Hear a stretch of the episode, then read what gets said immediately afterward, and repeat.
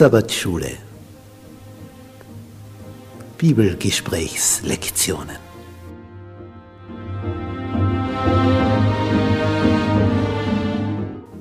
In Christus ruhen.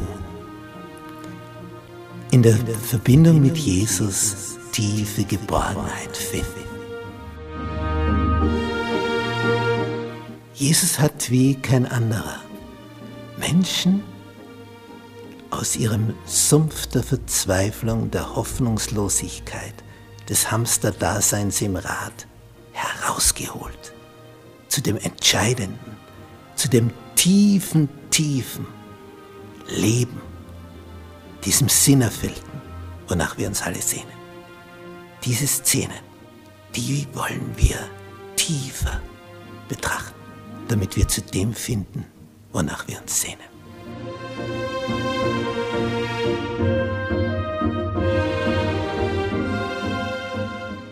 Dienstag.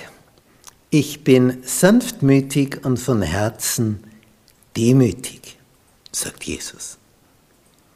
Ich bin sanftmütig.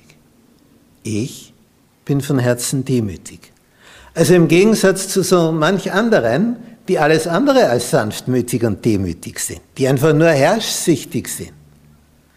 So wie Satan, der da seine Leute dirigiert auf diesem Planeten die sich als die Machthaber etablieren und nur versuchen, dich in eine Richtung zu bringen.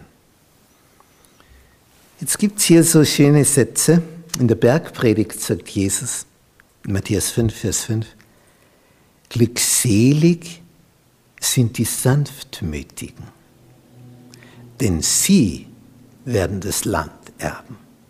Sie, nicht die, mit Gewalt sich da mit Ellbogentechnik durchboxen.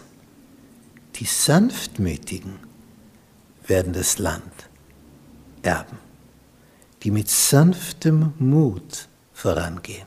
Sind also mütig, mutig und gleichzeitig in ihrer Vorgehensweise sanft. Nicht im Englischen gibt es diesen Begriff Gentleman. Und das heißt eigentlich ein sanft mütiger Mann. Und das ist so der Inbegriff der edlen Benehm Benehmschule. Ein Gentleman. Ein Mann, der sanftmütig unterwegs ist. Der Traum jeder Frau.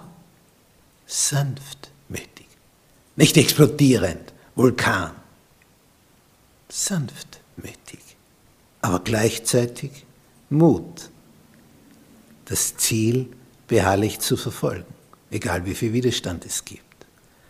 Aber er geht nicht so durch die Gegend mit den Ellbogen, sondern auf eine sanfte Art und Weise kommt er zum Ziel, mit Verstand und Weisheit, mit Diplomatie und Geschick, einfach angenehm als Mensch. Dann sagt Petrus in seinem ersten Brief in Kapitel 3, Vers 4, worum es geht, dass dieser verborgene Mensch des Herzens, dass sich hier was veredelt. Und zwar in dem unvergänglichen Schmuck eines sanften und stillen Geistes, der vor Gott sehr kostbar ist. Es gibt einen unvergänglichen Schmuck, ein sanfter und stiller Geist. Interessant. Jesus sagt zu Jesaja in Kapitel 57, Vers 15, ich wohne in der Höhe und im Heiligtum.